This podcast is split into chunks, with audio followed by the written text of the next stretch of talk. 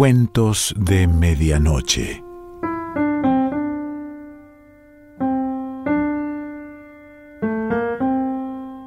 El cuento de hoy se titula La vieja y el diablo y pertenece a Ana María Schwa.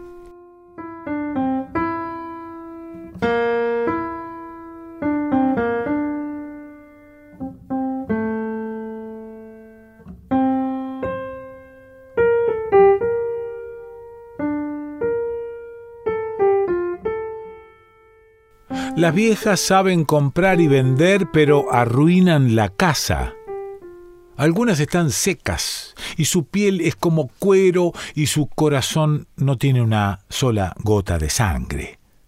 Las otras están hinchadas y entonces su grasa huele mal y su cabeza está llena de veneno. Sus cabellos son grasientos y blancos. No se puede hacer con ellos una hebra de hilo sino solo una cuerda para colgarse. Sus senos cuelgan largos y vacíos porque los niños han chupado todo lo bueno que había adentro. El mismo Iblis, el diablo, no podría ganarle a las viejas. Una vieja fue al mercado a vender bolas de harina. El diablo, que conocía su fama, la quiso conocer. Eres fuerte, pero yo soy más fuerte, le dijo la vieja. ¿Qué cosas grandes has realizado?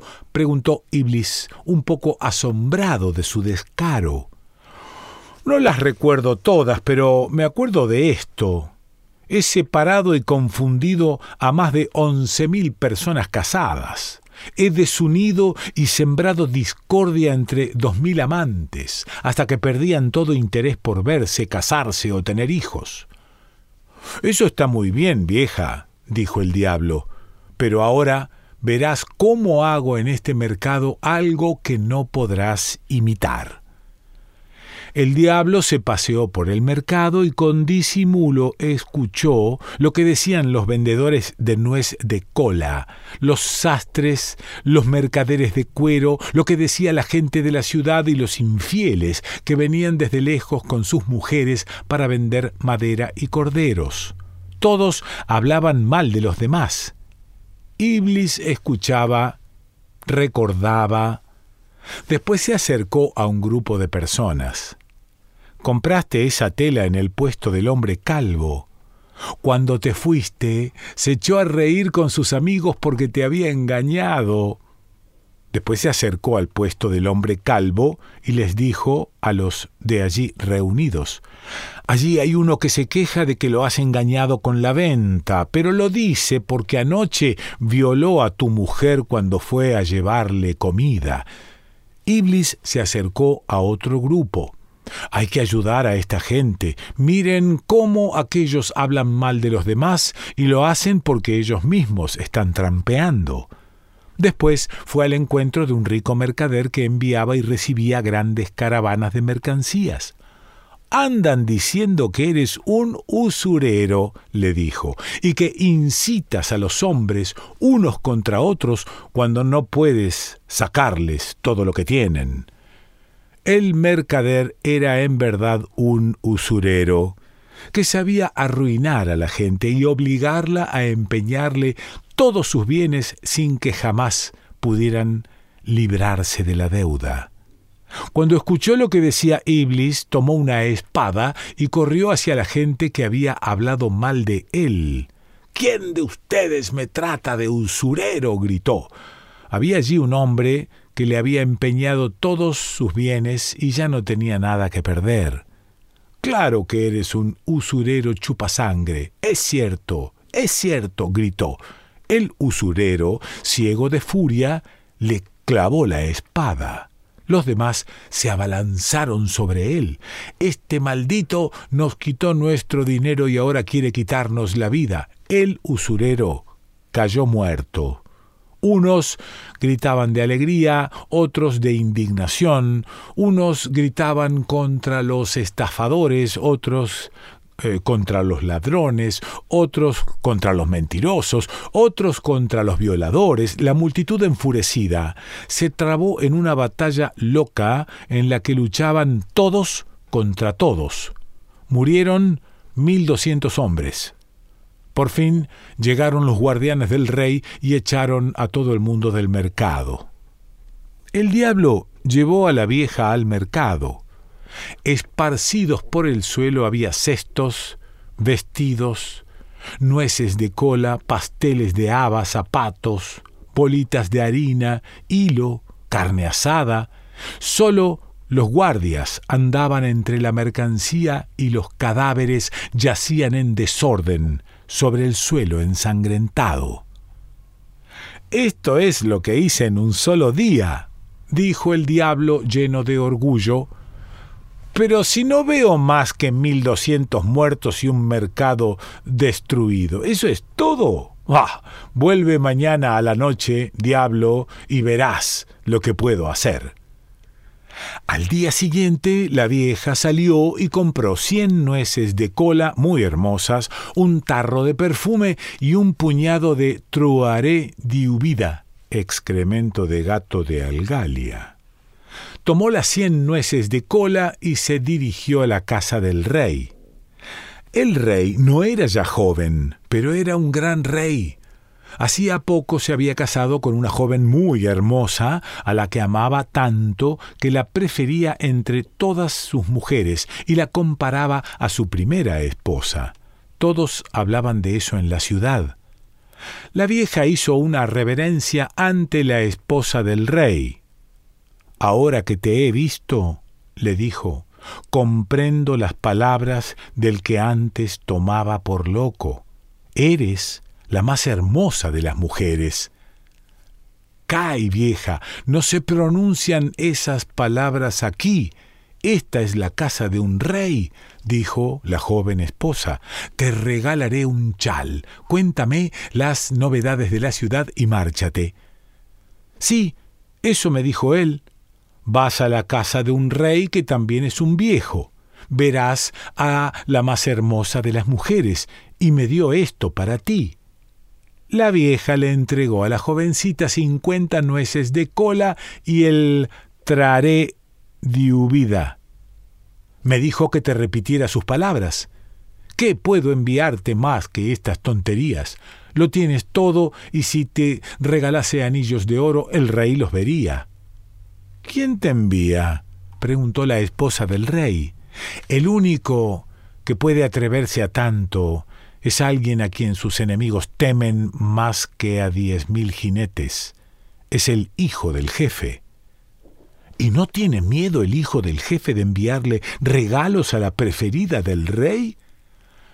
El hijo del jefe no tiene miedo cuando cien leones lo acosan.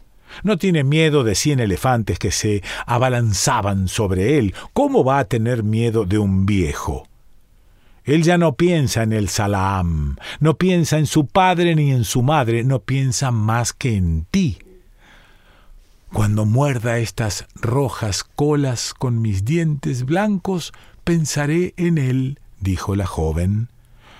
Piensa en él cuando oigas que ha muerto.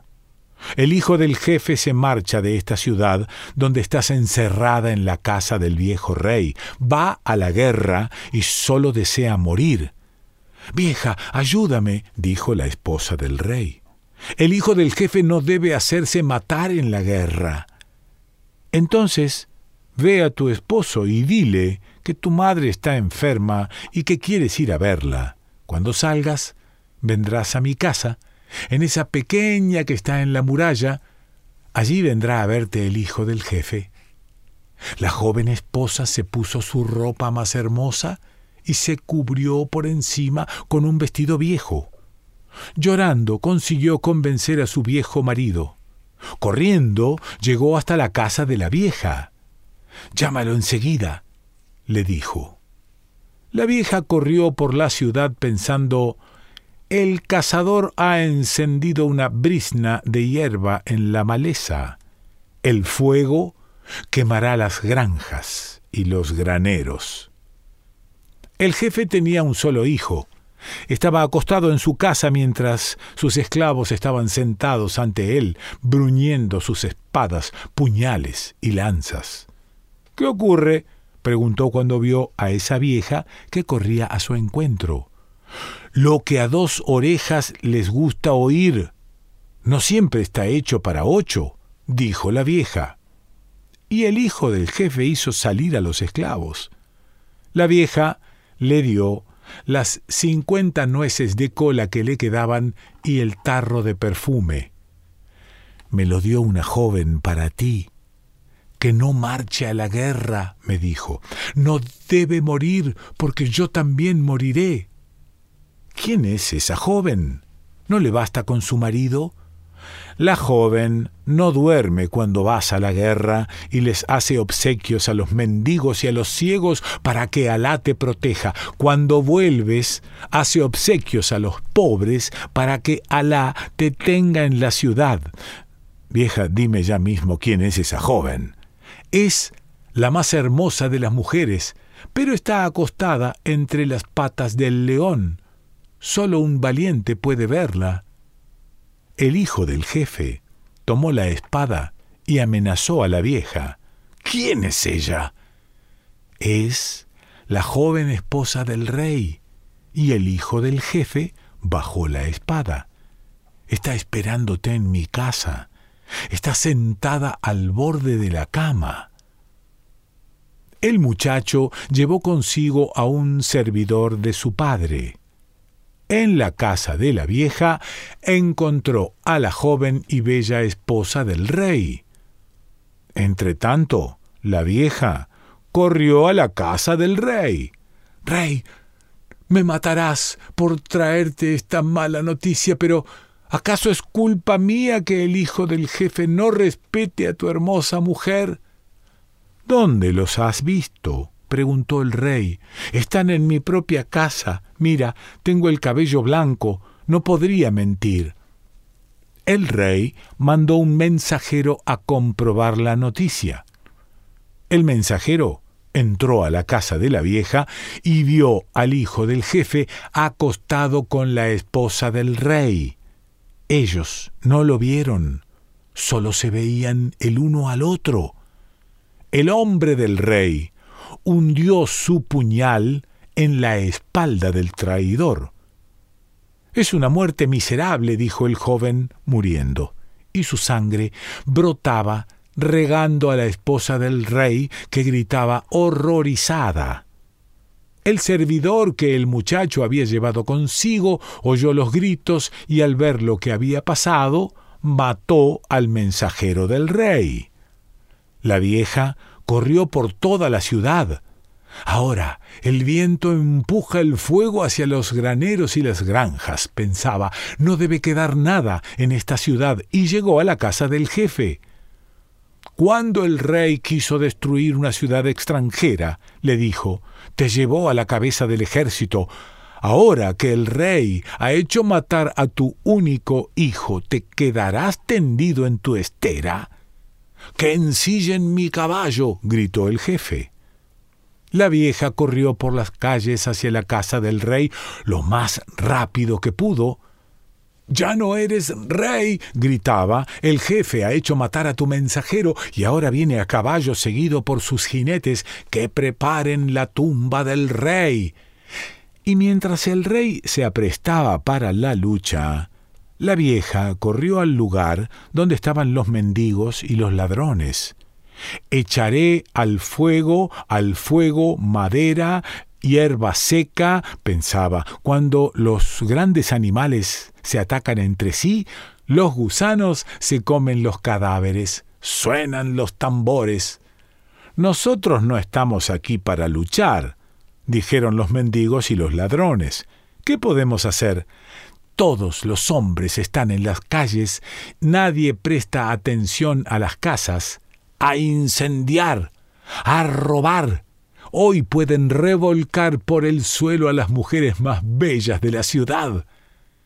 Los jinetes del rey y los del jefe avanzaron unos contra otros. Con lanzas, mazos, piedras y flechas se enfrentaron.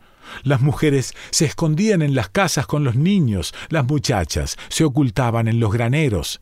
El jefe y el rey lucharon entre sí y los dos cayeron muertos de sus caballos. Los mendigos Los ladrones incendiaban casas y graneros, saqueaban y violaban. Todo ardía. Los niños eran atravesados por las flechas. Los caballos pisoteaban a las mujeres. Los que podían salvarse corrían a los campos por la puerta de la muralla. Sobre la muralla cantaba y danzaba la vieja. Desde joven no había vuelto a cantar, pero hoy soy la reina de la ciudad y la hiena y el buitre me harán reverencias para agradecerme tanta carne y tantos huesos asados en este fuego. Kai, Iblis, ven a ver de lo que es capaz esta vieja. El diablo subió a la muralla y miró la ciudad, los cadáveres, las casas quemadas, la ciudad entera estaba destruida. Las hienas surgían de la maleza y los buitres volaban por encima del humo. ¿En un solo día hiciste eso? dijo el diablo.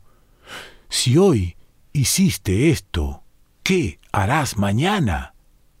Y el diablo se asustó de la vieja, saltó de la muralla y se refugió bajo la tierra. Cuento africano recopilado por Ana María Shua.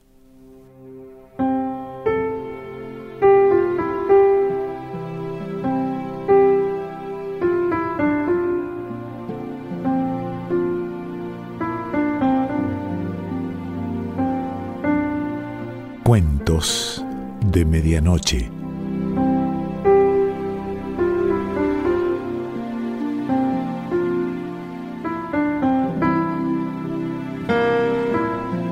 Selección Pancho Mondino. Idea y lectura Quique Pessoa.